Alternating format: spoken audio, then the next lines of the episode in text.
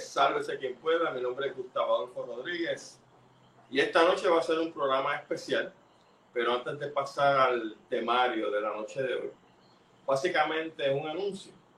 Eh, este va a ser el último programa de Sálvese quien pueda para el 2022, ya que como siempre tenemos acostumbrado, para esta época vamos a tomar unas pequeñas vacaciones para obviamente disfrutar como todo el mundo de la Navidad. Y por lo tanto, a partir de mediados de enero es que vamos a resumir entonces los programas de Sálvese quien pueda. Nosotros vamos a colocar un anuncio tanto en la página de Sálvese quien pueda como la de este servidor a esos efectos, porque sé que van a extrañar muchos de ustedes que no ven el programa los domingos y entonces pues como nosotros somos criaturas de hábito, yo también, yo tengo unos programas que me gustan muchísimo en la radio y algunas veces en televisión, con muy poco. Y entonces cuando esos programas no salen al aire, pues uno se molesta y dice, pero ¿qué pasó? Y qué sé yo. Por eso mismo, ¿no? Porque nosotros, yo busco contenido especial, estoy seguro que usted también busca un contenido especial, que es lo que le educa y entretiene. Pero las cosas son así. Tanto Marla como yo nos merecemos una vacacioncita, porque las fiestas usted sabe que son sábado y domingo a menos que sea una fiesta de oficina, que entonces utilice cualquier día para que la gente vaya, pero no vaya al otro día a trabajar. Así que de todas formas, si vamos a estar ausentes eh, por un breve periodo de tiempo, unas tres semanas, quizá cuatro, y resumimos, como dije, a mediados del mes de enero. A esos efectos, quiero desearles a todos ustedes una feliz Navidad, Espero que la pasen bien chévere con sus amistades. La Navidad a mí me encanta porque es una época especialmente para los niños, ¿no? Pero todos nosotros llevamos un niño adentro y nos gusta celebrar la Navidad, simbolizado por este arbolito del cual mi querido conferenciante habló la semana pasada. Y sé que la van a pasar bien chévere, así que muchas felicidades a todos. Recuerde, como digo, en algunas ocasiones, que debería hacerlo más a menudo, nosotros estamos celebrando el nacimiento de Jesús el Cristo. Así que cuando llegue el 25, por lo menos mire para arriba, mire para el cielo y desee felicidades, que con eso pues uno tiene, ¿verdad? Y quiero que pasen pues también un excelente nuevo año con muchos deseos de éxito para todos ustedes en todos los niveles, a nivel personal, nivel profesional, a nivel familiar, que el 23 sea un año un poco menos duro de lo que ha sido el 22, pero sí lo es, pues escuchando programas como este, y escuchando otros programas como el de Gilberto Albero, como el de Andrew Álvarez, usted tiene unas herramientas ahí para defenderse. Si no, pues, como que decimos nosotros, sálvese quien pueda, porque esa es ley de vida. Bueno, mis amigos, para cerrar este ciclo de conferencias del 2022, y dado el caso, como les expliqué, que no vamos a estar eh, activos a principios de enero, pues decidimos hacer un programa especial sobre unas figuras de los más interesantes, que son los tres santos reyes. Decimos tres porque es lo que la tradición nos dice. Pero nuestro conferenciante de esta noche licenciado Ricardo Ramírez, nos va a traer una serie de investigaciones, documentos, etcétera, que van a traer, espero, yo no sé lo que él va a hablar a propósito, pero yo espero que traiga luz sobre este asunto de quiénes eran los reyes magos, porque en la tradición judeocristiana se habla de esta visita y así por el estilo. Como ustedes saben, el licenciado Ramírez es una persona que se dedica a investigar todos estos asuntos que yo en el programa pasado llamé escabrosos, pero que no lo son. Sencillamente hay que darle mucha investigación, mucho cerebro, mucha información y entonces eventualmente las cosas van saliendo a la superficie y uno pues llega a sus propias conclusiones. Así que no queremos dañarle las festividades a ustedes, sencillamente como somos, en el caso de la licenciada en farmacia, un científico, yo soy ecólogo, soy otro científico, y lo que quiero es averiguar. Como buenos científicos somos averiguados. y tan pronto me dicen, chico, no te metas en eso, primero en fin. Así como él dice, como hace el licenciado Ramírez. Así que Ricardo, buenas noches. Buenas noches Gustavo y buenas noches a todo el público que se sintoniza hoy con nosotros para tener este conversatorio de algunas ideas, alguna información que he conseguido a través de muchos años de trabajo acerca de estas figuras de los reyes, lo que nosotros llamamos los reyes magos. Seguro. Así que vamos a explorar de dónde vienen, cómo entran en nuestra cultura, cómo se crea la historia de los reyes magos y cómo, cómo llegamos nosotros a, eh, a celebrar esta, esta, este evento que, para, que es tan significativo para nuestra cultura. Seguro que sí. Eh, Por lo tanto, ahí vamos entonces al pie forzado. ¿Existieron estos personajes? Bueno, vamos a ver, como fíjate, como tuvimos la oportunidad de ver el domingo pasado, eh, vemos que muchos de los rasgos de la historia de Jesús y del nacimiento de Jesús son realmente podemos decir, pura alegoría. Alegoría que ha sido recogida a través de la historia de aquellos que llamamos los héroes solares, que existen en todas las tradiciones, de todas las culturas terrestres, como lo pudimos ver en, detalle. Los reyes no es algo distinto. Para empezar, déjame decirte que nosotros el 6 de enero celebramos lo que se conoce como la fiesta de la Epifanía. Y la epifanía del griego que se traduce como manifestación, y que ha sido utilizada por la iglesia en vez de manifestación como revelación, o la revelación de Jesús a los pueblos paganos. Esa es la, eh, eh, la idea central detrás del término epifanía.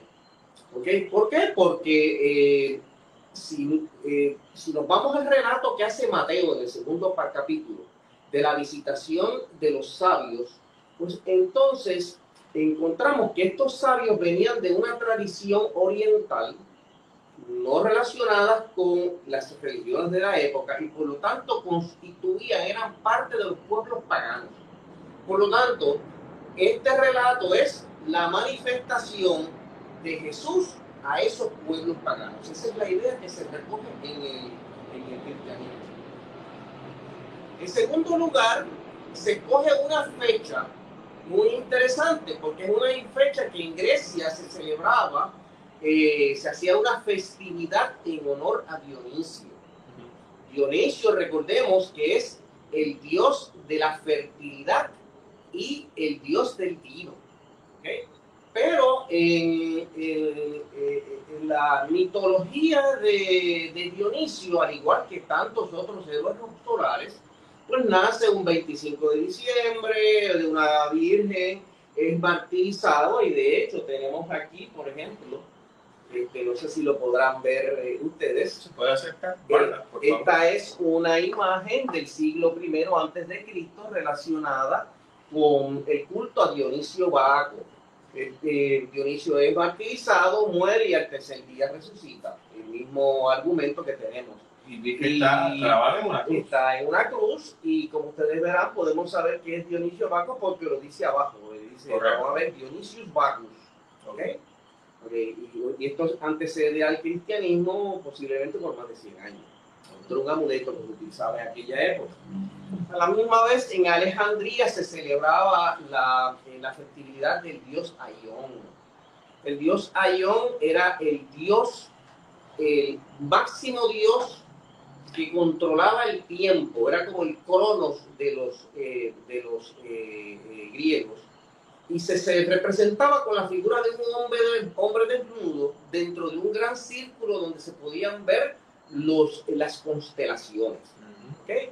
Así que es una forma como los, eh, los padres de la iglesia, luego del siglo III y IV, comienzan a sustituir eh, eventos paganos eh, para amoldarlos a la historia que se quiere recrear acerca de Jesús.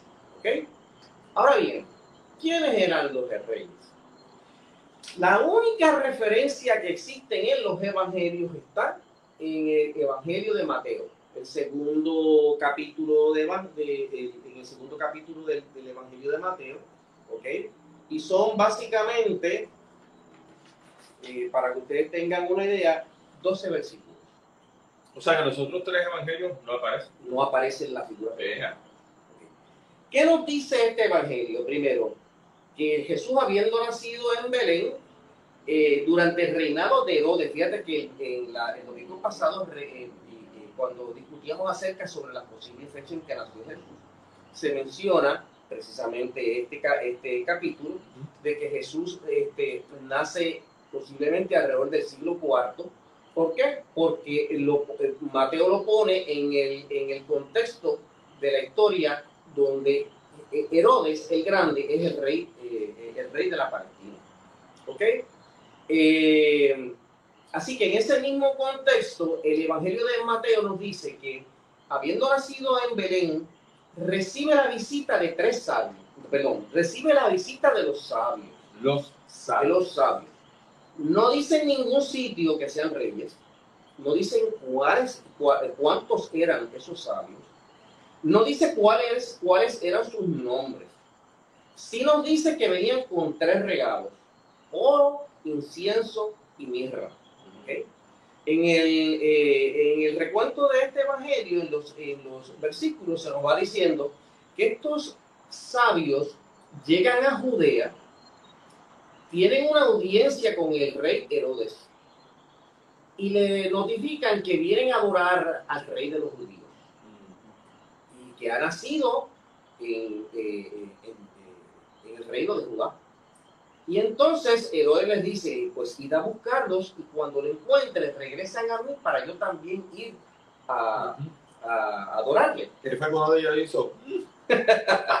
Así que ellos se van hasta que llegan a Belén, donde ocurre el encuentro. No dice que es en un pesebre, no dice que es en una caverna, no dice, no, no, tiene, no tiene lugar ni tiempo. Y básicamente esto es lo que el relato bíblico en los, evangélicos, en los evangelios nos dice sobre estos sabios que llegan de Oriente. Y utiliza la palabra mago. Y vamos a ver ahorita qué significa la palabra mago. Porque si hay algún trazo de historia detrás del relato, que es puramente alegórico, es precisamente eso. Mago y el hecho de que llevaran tres regalos oro, incienso y, mitra, y, mirra, porque entonces ahora podemos establecer quizás una relación histórica. ¿Los evangelios fueron escritos en arameo, en griego? Los evangelios todos fueron escritos en griego, décadas después de los, del tiempo en que, que vivió Jesús. Okay. Por eso habíamos establecido en el, el domingo pasado que aquellos que escribieron los evangelios no estaban relacionados con las costumbres del pueblo eh, eh, judío.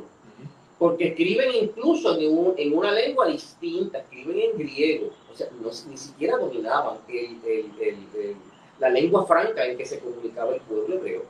Y por eso es que hay tantos eh, detalles contradictorios entre unos evangelios y todos, a pesar de que en los evangelios sinópticos las palabras que utiliza Jesús son muy parecidas unas con las otras. Hay similitud en las palabras, las predicas y las frases que utiliza Jesús, pero el, lo que el contexto histórico está completamente en contradicción entre unos y otros. ¿Ok?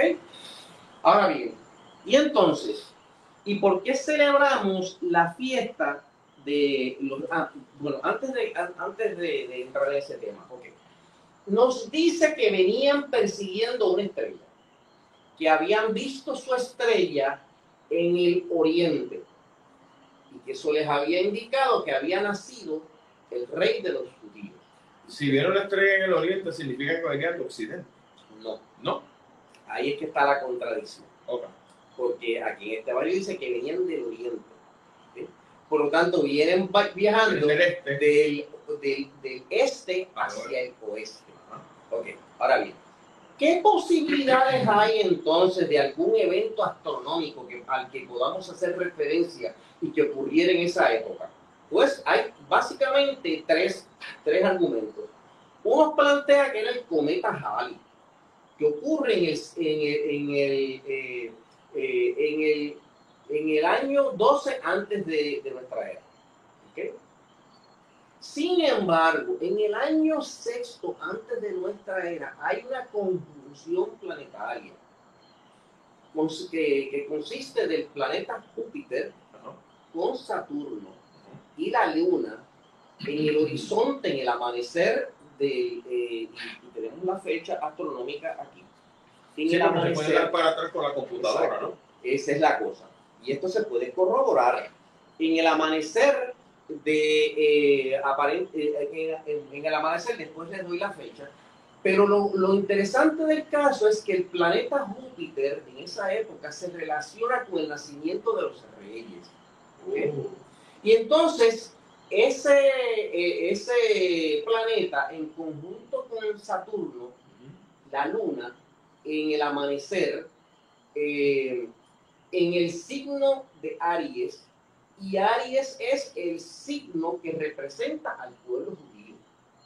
En términos astrológicos, el pueblo judío, judío está relacionado a la constelación de Aries, con el carnero.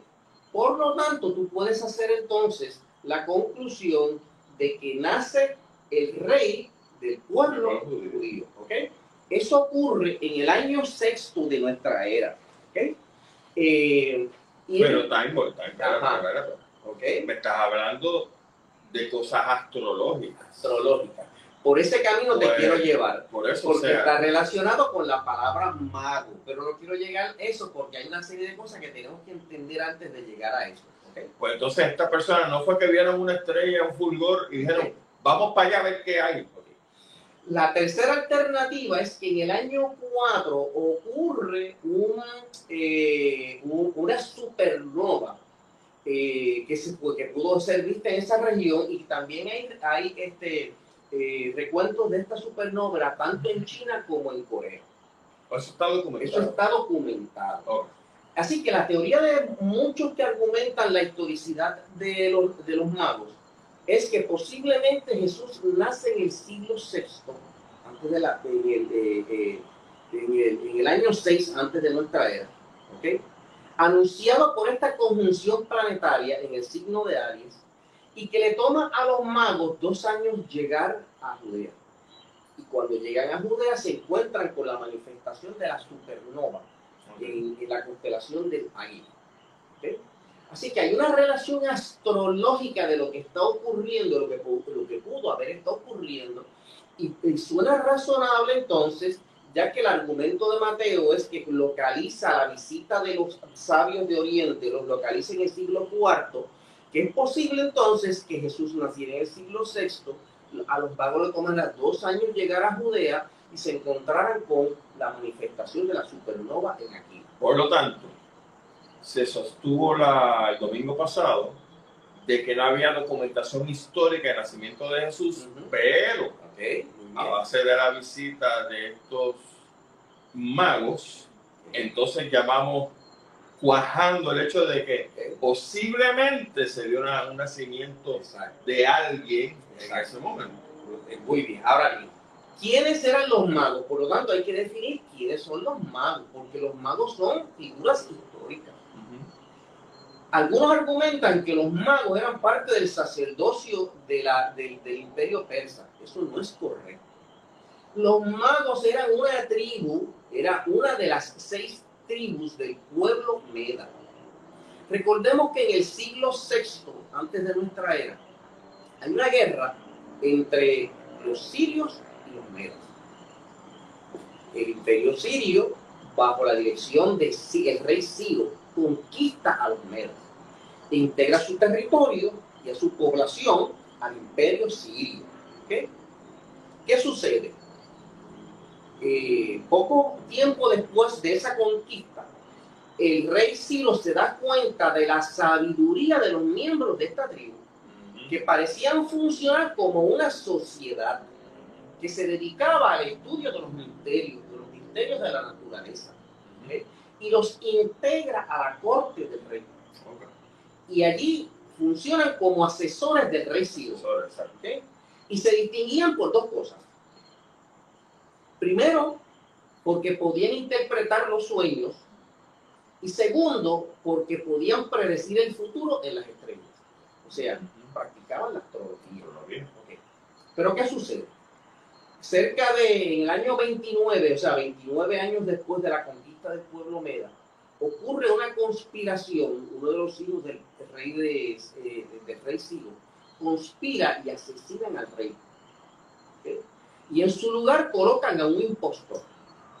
Y uno de sus generales, Darío I, entonces se da cuenta del complot y acusa a los magos de haber impuesto allí un impostor para entonces usurpar el, trono del reino de Siria y entonces ordena la matanza de los magos. Así que ocurre una masacre, una masacre con los, con los, eh, con los, con los magos. Y una vez Darío I se hace con el trono de Siria, se instituye una festividad anual donde se instiga a la población a asesinar a los magos. Es historia, esto lo pueden, invito a cualquiera que tenga un poco de interés a que eh, oculten esta, esta, en, este, en este aspecto de la historia. No es entonces, no sería extraño que alguna porción de esos magos huyera del reino de Persio, y aunque sabemos que hay una masacre, un genocidio con esa población, al, al, algo de esa tradición debe haber escapado del reino de Persia y pudo haberse localizado en otro lugar eh, geográfico. Con los conocimientos. Con los conocimientos y fuera del control del imperio saxo. ¿Qué sucede? El otro, el otro dato muy significativo que nos da el Evangelio de Mateo es que los localiza al oriente de Judea. ¿Qué sucede? Al oriente de Judea hay una localidad en la península arábica que se conoce como Nabatea, que queda en Jordania. Y ahí están las famosas, famosas estructuras de Petra.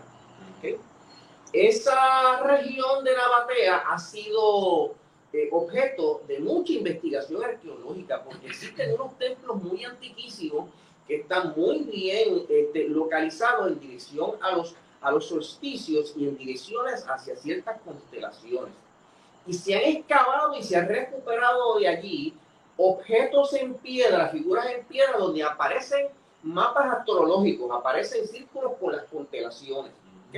Lo que podría decir que en esa región eh, vivían eh, personas que estaban dedicadas a la astrología.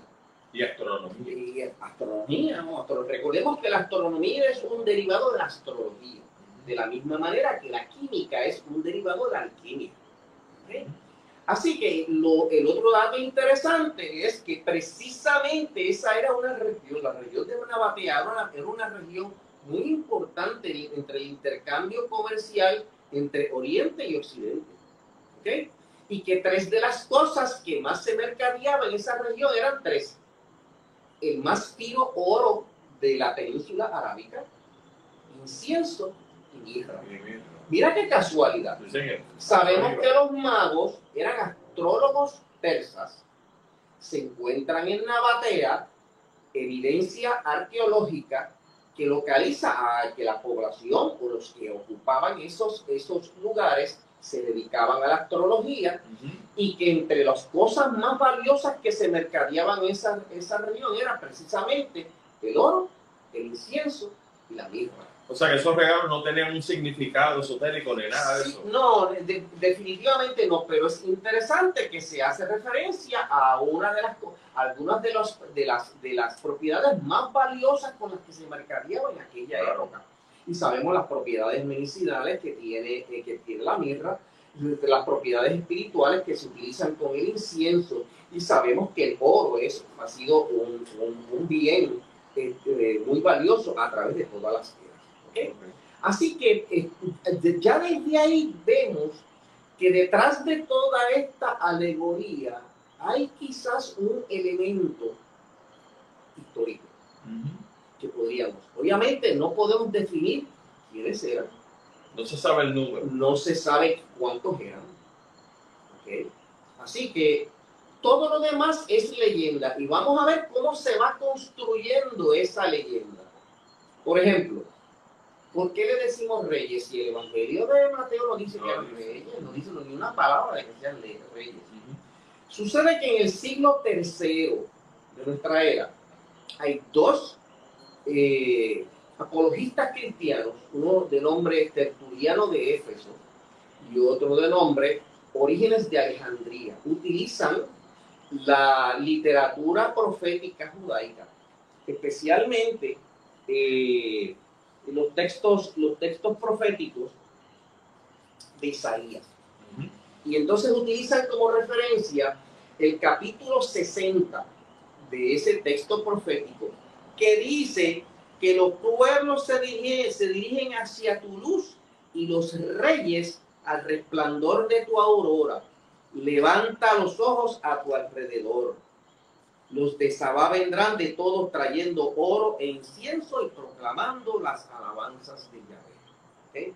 Así que tanto Tertuliano como Orígenes en el siglo III, o sea, 300 años después, amarran el texto de Mateo con la literatura del, del, profeta Isaías para entonces proclamar que eran reyes.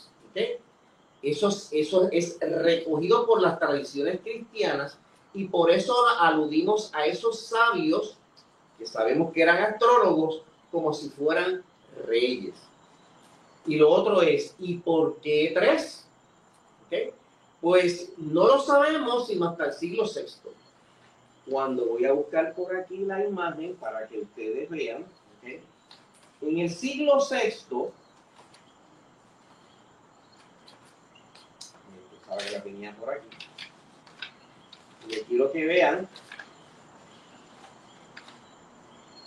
bueno, en el siglo VI, eh, el emperador Justiniano I ordena, la comisiona un mural que se conoce como el mural de, de, Lorena. En ese mural aparecen los tres reyes con sus nombres. Gaspar, Melchor y Baltasar. ¿De dónde salieron esos nombres? no, el emperador no dice en ningún momento y nadie sabe por qué se llega a la conclusión de que son tres. Solo aparecen en este, en son este, tres que nombre también. En este magnífico, en este magnífico mural que estoy tratando para que eh, ustedes tengan una idea eh, de lo extraordinario que es este, este mural. ¿Ese mural apareció dónde, Ricardo? Esto aparece en, en, en, Roma y aquí lo tengo. Comisionado por, favor. por el emperador Justiniano I. Es interesante que en ese mural eh, los tres reyes son representados de tres edades distintas. Uno aparece como un joven, otro como un hombre de edad media y otro como un anciano. Y a la parte de arriba aparecen sus nombres, Baltasar, Melchor y, y, Gaspar. Seis siglos después del nacimiento. Seis siglos después del nacimiento. Mira eso. Oye, Ricardo, si déjame interrumpir algo, por favor. Seguro me surge la pregunta, obviamente es una alegoría, o quizás no lo es, de que tú tienes un niño que ha nacido y que entonces no vas a tener un astro encima de la casita o el pesebre o la cueva donde está el niño. Claro. ¿Cómo ellos llegaron, si llegaron a encontrarlo? Porque era cuestión de tocar puertas. Oigan, alguien por aquí ha tenido un nene. Y entonces, ¿cuántos nenes no había a la vez? O sea, esto es un gran misterio. Por eso, o sea, o fue el único que nació en ese momento. Eso es un gran misterio que no tiene solución. ¿Y cómo identificaron que era, de, qué sé yo, de 20 niños? Porque no ¿Cómo identificaron cuál era Jesús el Cristo? Claro, y posiblemente nunca lo sepamos, menos que partamos de la premisa de que ya existían redes de comunicación entre distintas eh, eh, prácticas místicas y religiosas que posiblemente estén relacionadas a los deseos. Y como tú sabes, eh, se ha argumentado muchísimo, de mucha literatura en el Oriente, de que Jesús pasó sus años perdidos en la India. Y hay hasta incluso libros escritos como el libro de Nicolás Notovic, este, La otra historia de Jesús, obtenido de pergaminos del, monasterio de Genis, el monasterio budista de Genis, y que causó un revuelo en el siglo XIX. O sea, me estás diciendo que hay pergaminos que mencionan un tal Jesús para la época que supuestamente estuvo perdido. Sí, pues entonces ahí tú tienes otro documento que obviamente... Claro, obviamente el problema con esto es que nunca se ha podido corroborar la legitimidad de estos argumentos. Por ejemplo, el historiador eh, Frida Hasnain, que fue lo que diríamos el, director del Instituto, Departamento de Cultura del área de Cachemira, dedicó gran parte de su vida a ocultar y a recoger todas estas leyendas que circulaban tanto en la India como, eh, eh, como en el Tibet, como en las áreas musulmanas de Cachemira, acerca de, este sabio que en la India se conocía como Isha, que en, en, eh, en Cachemira se conocía como Yusuasa y en el, y en el Tibet se conocía como Isa. Pero son, son leyendas realmente. ¿Qué sucede? Eh, hace unos años, un, un, grupo de investigadores, periodistas, hacen, tratan de hacer un reportaje investigativo y viajan hasta el monasterio de Génesis para corroborar si el manuscrito existe. Los monjes le llevan hasta la sala donde tienen los manuscritos, los cuales están en un estante pero están amarrados y hay instrucciones de los superiores de no abrir el estante hasta que llegue el momento apropiado. Luego ellos viajan a visitar al Dalai Lama y tienen una entrevista con él, donde le plantean la pregunta si él valida los argumentos de Nicolás Notovic de que sí, de que hay un pergamino allí que narra la vida del santo Isa. Y el Dalai Lama, muy respetuosamente, se niega a contestar. Ni lo niega ni lo afirma. Como el FBI. Obviamente, recuerda que existe un acuerdo interreligioso entre el budismo, el cristianismo, el islamismo y el judaísmo. un diálogo interreligioso que lleva ya varios, varias décadas. Y en respeto a las tradiciones cristianas, el Dalai Lama entonces considera que no es apropiado crear un argumento que pueda, que puede suscitar una controversia innecesaria. Por lo tanto, ni lo niega ni lo afirma. Sin embargo, este pergamino fue corroborado por Nicolás y Elena Roeri, gran pintor ruso. Fue corroborado por uno de los grandes yogis de la India, este, eh, eh, ya no te digo el nombre, y también fue corroborado por eh, la, la, la, mujer que, que, organizó en América el Instituto Montessori. ¿okay? O sea que ellos lo vieron. Lo vieron. Pero cuando van los periodistas que el superior les dice que se abrirá en su momento, ¿cuál es el momento? Nadie sabe. Ahora nadie no se explicó. Eso está fuera de, la, fuera de las manos. Por lo tanto, eso sigue siendo una leyenda. Si se pudiera corroborar, entonces la única forma como Jesús viajó a la India a la India y allí estudió porque posiblemente ya en esa época habría alguna red o contacto entre los diversos grupos y las diversas religiones interreligiosas que permitieron que eso ocurriera. Oye, se me ocurre preguntar, un pergamino que tiene literalmente quizás decenas de siglos, o por lo menos, qué sé yo, 15 siglos, 16. Cuando tú abres, eso no se la mano de uno. Por eso es importante que tal pergamino esté sujeto al, a, a, la verificación de, de, investigadores independientes que puedan primero corroborar la antigüedad del pergamino.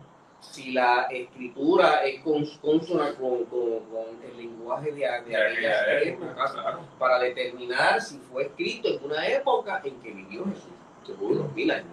Pero eso no ha podido ocurrir. Mientras eso no ocurra, son puras leyendas. Por eso, ese es el problema de esto. Y entonces vemos cómo a través de los siglos se va construyendo toda una leyenda alrededor de Jesús y de los, y de los magos. Fíjate, eh, A la misma vez que en el siglo VI se va, eh, el, emperador Justiniano I presenta el, el, eh, ¿cómo se llama? El mosaico del mural de, de, Lorena.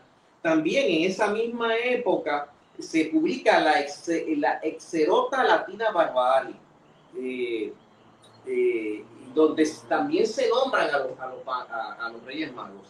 Y ahí le llamaban Batis Seraya, Melichior y Catástrofe. Así que, ¿cómo llegan a esa conclusión? Eso es un misterio. no hay nada, no hay literatura nos diga cómo, que nos diga cómo Justiniano y estos otros autores llegan a la determinación de que eran tres y cuáles eran sus nombres, y que uno era de, de un joven, otro era de, de, mediana edad y que otro era un anciano. Ok. Sin embargo, los restos de, de esos tres reyes magos los tenemos. Ah, los restos existen. bueno, eso es lo que se alega, ¿ok? Eh, y, eh, y, qué sucede? Eh, y, y, vamos cómo se van construyendo los mitos, ¿ok? Sucede que en, el, en el siglo XII, en el siglo XII, se crea una leyenda de, la, de Santa Elena, de Santa Elena, que descubre los restos de los reyes magos en las tierras orientales del reino romano. ¿Quién es Santa Elena? Santa Elena era la madre del emperador Constantino. Recordemos que Constantino no era ningún angelito. Constantino ordena el asesinato de su padre y de su hermano ah, para que no le usurparan la posibilidad de llegar a ser emperador de Roma y exilia a su madre a la Palestina. Ah, también. En, la Palestina en la Palestina, Elena descubre el Santo Sepulcro y encuentra los clavos de la cruz de Cristo. ¿Eso es real? ¿O es también leyenda lo que dice la gente que pasó? Y como corroboramos que eso es real. Pero entonces en esta leyenda se alega que, a la, que Elena entonces viaja a las tierras orientales del imperio romano y allí encuentra los restos de los reyes magos que estaban dispersos en distintas regiones y que sufrieron el martirio por, eh, por eh, reyes tiránicos por simplemente llevar nombres cristianos. Recuerda que esta es una historia creada en el siglo II, estamos hablando ya de casi mil años después. ¿Ok? Exacto. Y entonces, ¿cómo fluye la historia? Pues, se habla entonces de San Estorgio I. Estorgio era un monje eh, milanés que hizo muchas obras cristianas en esa región de Italia y viaja a Constantinopla, donde es nombrado eh, eh, obispo. Y entonces, al ser nombrado eh, obispo, el emperador le entrega el cofre en el que Santa Elena recoge los restos de esos reyes y se los regala a Estorquio. Y Estorquio entonces viaja con esos, con esos restos desde Constantinopla hasta Milán con la ayuda de dos vacas pequeñas. Y así es como dice el relato. Y permanecen allí en la catedral de Milán por alrededor de, por algunos, wow, por casi 900 años. Porque entonces, Federico Barbarossa, en el siglo, eh, en, en, el siglo, en el siglo XII, se lleva esos restos a la Catedral de Colonia en Alemania. ¿Okay? Y ahí tengo fotos. Aquí, ahora mismo no las tengo aquí, tengo fotos porque está en un cofre, una urna preciosa, y allí están los restos de los supuestos reyes magos. ¿Okay? Eh, en el año 1900, parte de 1900, eh, en el siglo pasado, parte de esos restos se llevan de vuelta a la Catedral de Milán. ¿Okay? Es historia, no es historia, no lo podemos corroborar. De la misma manera que no podemos corroborar que Santo Sepulcro sea el lugar real donde se enterró a Jesucristo, como no podemos corroborar que los clavos de la cruz de Cristo sean los auténticos, porque a cuántas personas no crucificaron Seguro. desde la, instalación, desde la instalación de la dinastía hasmosiana en Israel, ¿ok? hasta la llegada de los romanos. Estamos hablando de miles y miles de personas. Y sabemos a través de los relatos históricos de Josefo Judaios y de, y de, y de, eh, Plinio eh, Alexandrinus, que era costumbre de eh, las autoridades romanas de mandar a crucificar a cualquiera que se, que se autoproclamara como como el Mesías prometido sin que, sin que se tuviera ni siquiera que consultar a Sanedrín. Bueno, legalmente tenía Jesús el Cristo cuando lo crucificaron unos ladrones al lado. Para que era ladrón también. Exacto. Entonces, ¿cuáles son los, los, este, los restos verdaderos? Y entonces, hay evidencia histórica, hay, evidencia arqueológica, porque, por ejemplo, tenemos muestras de clavos atravesando los huesos de los pies de, de, de aquellos que padecían del martirio de la crucifixión. Así que eso es un hecho histórico, Pero que eso sean los auténticos clavos de Jesús. Más el hecho, yo no sé si es así, si se usaba la misma cruz. Porque a lo mejor bajaba la cruz y ven el otro y se moría, ven el otro y se acaban los clavos. obviamente el argumento era que, este, eh, que lo, recuerda que en la Palestina no hay mucha madera, es prácticamente un desierto. Sí. Hacia la madera hay que importarla. Lo que se argumenta era que se clavaban de árboles de olivo. Ah, ok. ¿Okay? Es no de, que se argumenta. Okay. No de madera en forma de cruz. Porque de hecho, este, una de las cosas, por ejemplo, Jesús era hijo de un carpintero.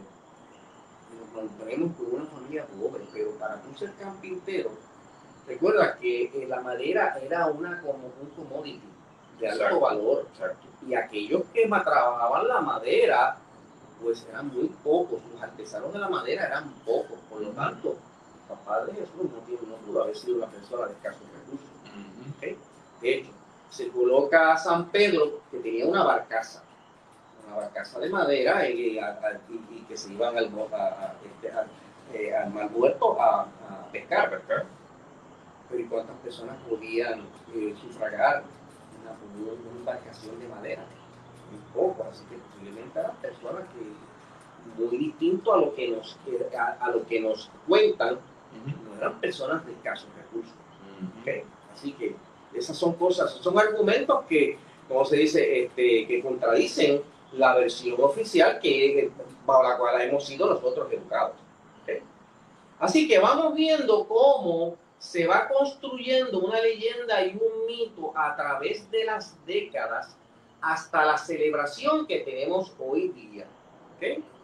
Así que eh, en, el siglo, en el siglo XII también se argumenta que venían de tres continentes, que uno venía de África, que otro venía de Europa y que otro venía de Asia, para señalar las tres razas que se conocían en aquella época. La raza negra viniendo de África, la raza blanca europea y la raza amarilla de Asia. ¿okay? A uno lo ponen cabalgando en un, en un elefante, a otro en un caballo y a otro en un camello. ¿okay? Obviamente son relatos ficticios que son en leyenda popular que se van integrando a las tradiciones que nosotros hemos adquirido y las hemos, las hemos instaurado en nuestra, este, eh, en nuestra propia cultura. ¿okay?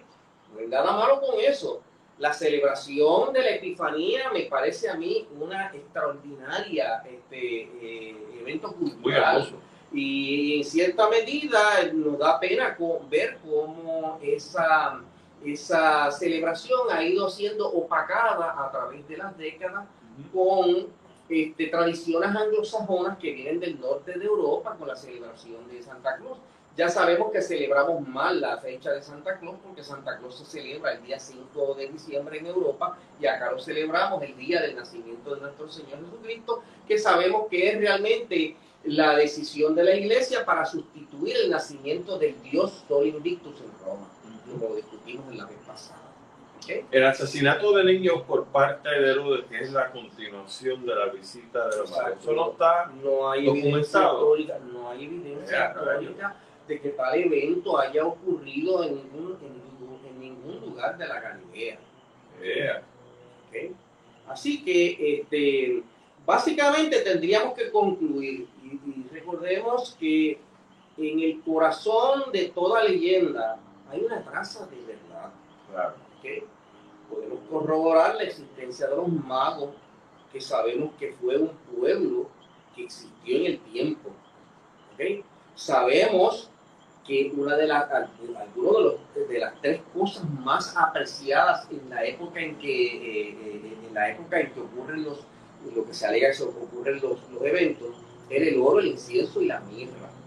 Podemos concluir sin lugar a duda de que esos magos no eran otra cosa que astrólogos y, estaban, y que eran expertos en, en, la, en, la, lectura, eh, de los acontecimientos futuros a través de, las, de leer los, los astros, como ocurre en casi todas las culturas terrestres.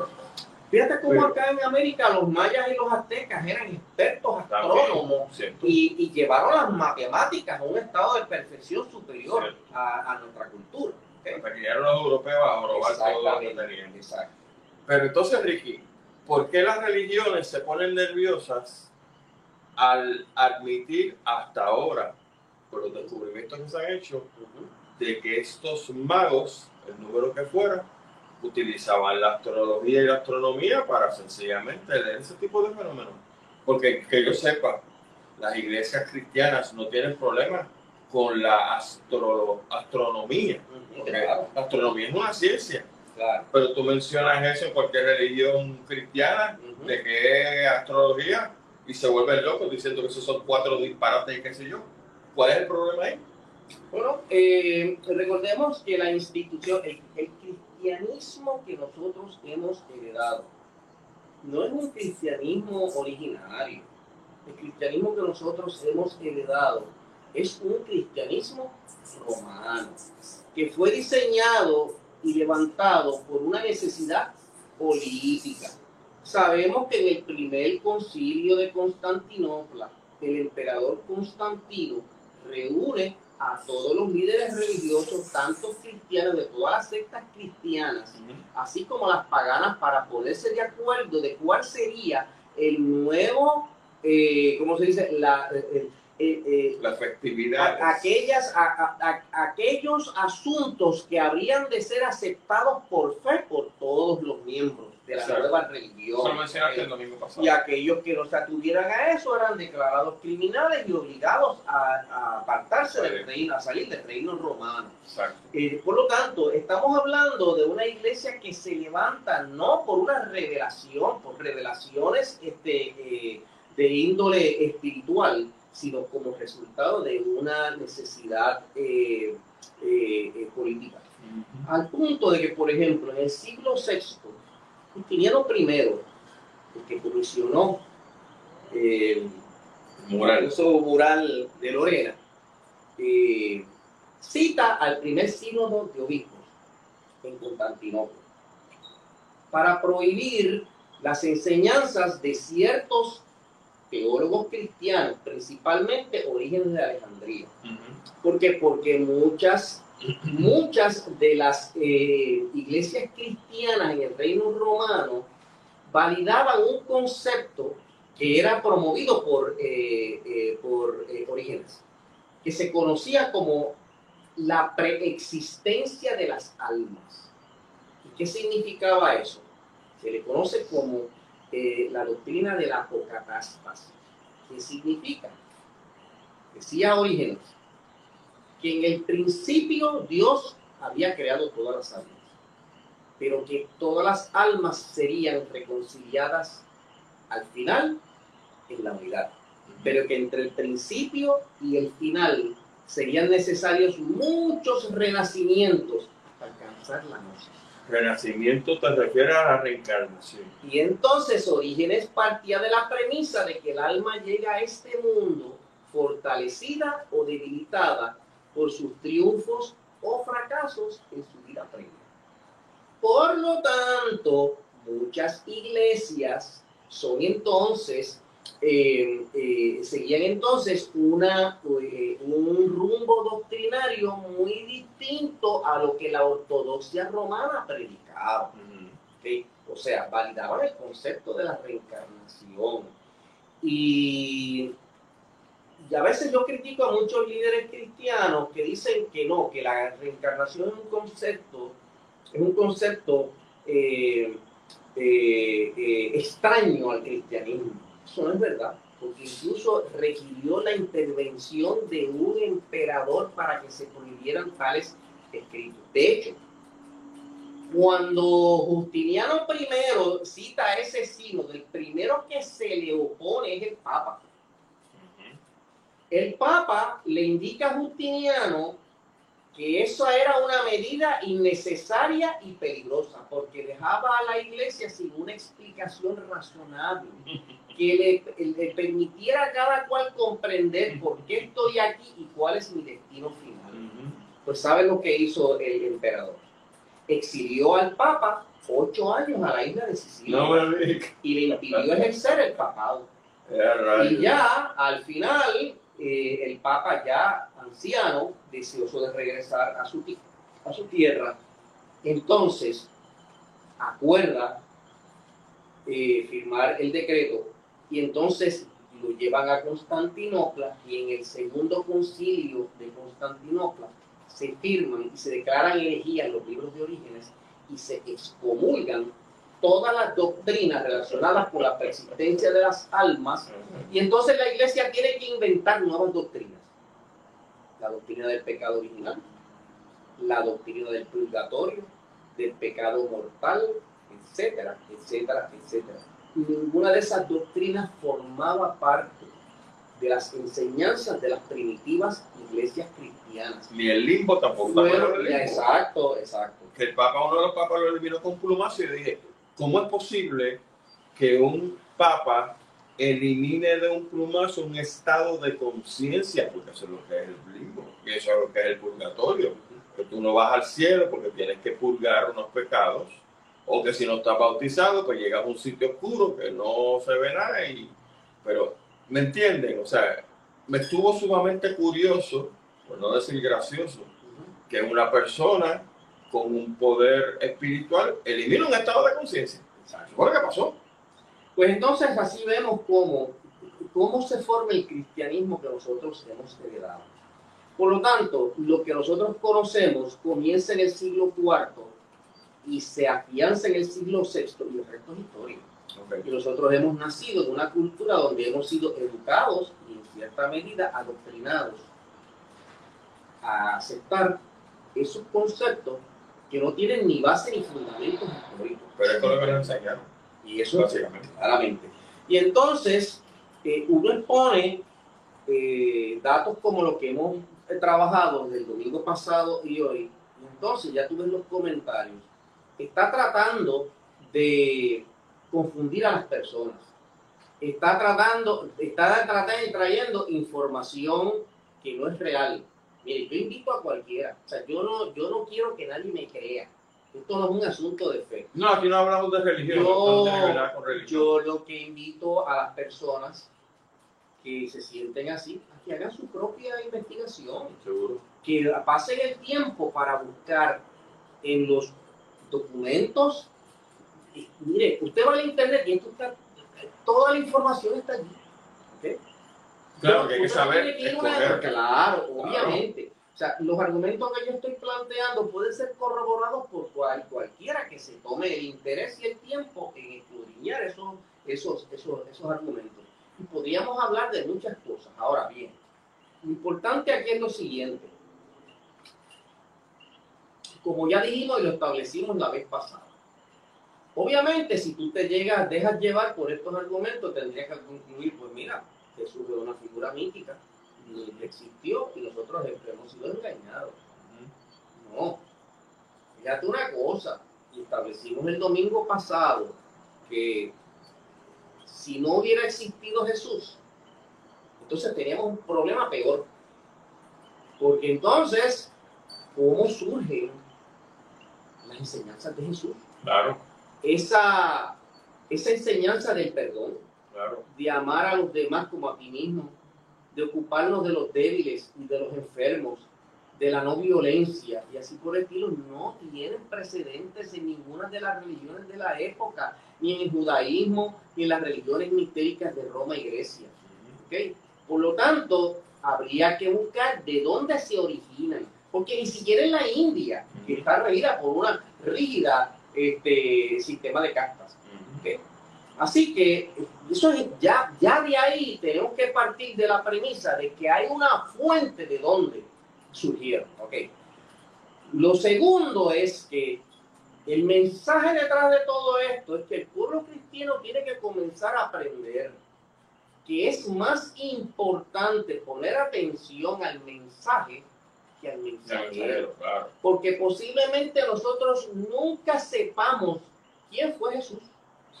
De la misma manera que nunca sepamos quiénes fueron los, los magos. Pero el mensaje Pero el mensaje está ahí.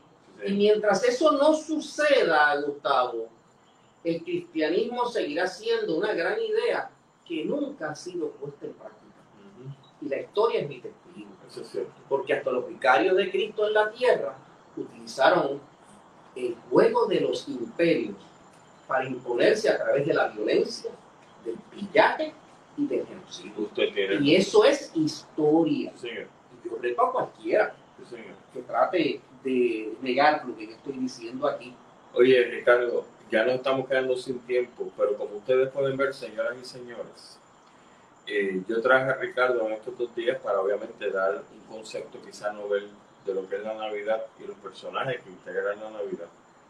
Pero como dije, nosotros somos científicos, tanto Ricardo como yo, como estoy seguro que hay muchos que nos están viendo en estos momentos. Y el año que viene, en el 23, yo les prometo a ustedes traer con más frecuencia, Ricardo, porque se nos quedan unos temas maravillosos como el asunto de la reencarnación. A mí no me interesa pensar si yo vuelvo o no como un mono, como un cerdo, qué sé yo, pero la reencarnación del punto de vista científico es más plausible el asunto de que si yo me limpio la cachimba voy con el infierno con un diablo que me está esperando un tridente todo el tiempo. No sé. Esto está de lo más interesante. Estoy seguro que no va a ser la última vez que vamos a hablar con Ricardo.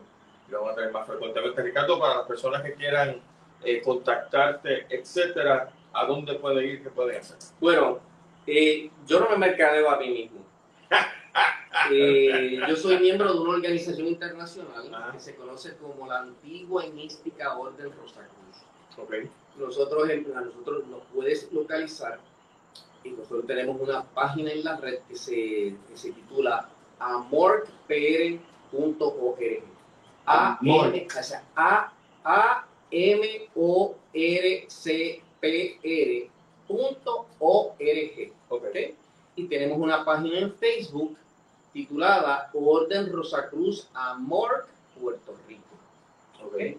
Eh, ahí nosotros publicamos todas nuestras actividades, conferencias. Yo, este, todo, el primer domingo de cada mes, yo tengo una, una, eh, una serie de conferencias que doy en el Centro Cultural que tenemos localizado en la calle Ponte en Santurce. Estoy también en el segundo miércoles de cada mes en colaboración con eh, WPAB, este, en Ponce este, con Karina Sayas, hablando también de estos temas. Y también se me invita mucho a las logias masónicas, este, eh, este, también doy conferencias para, he dado conferencias para la Fundación para el Desarrollo de un Nuevo Pensamiento.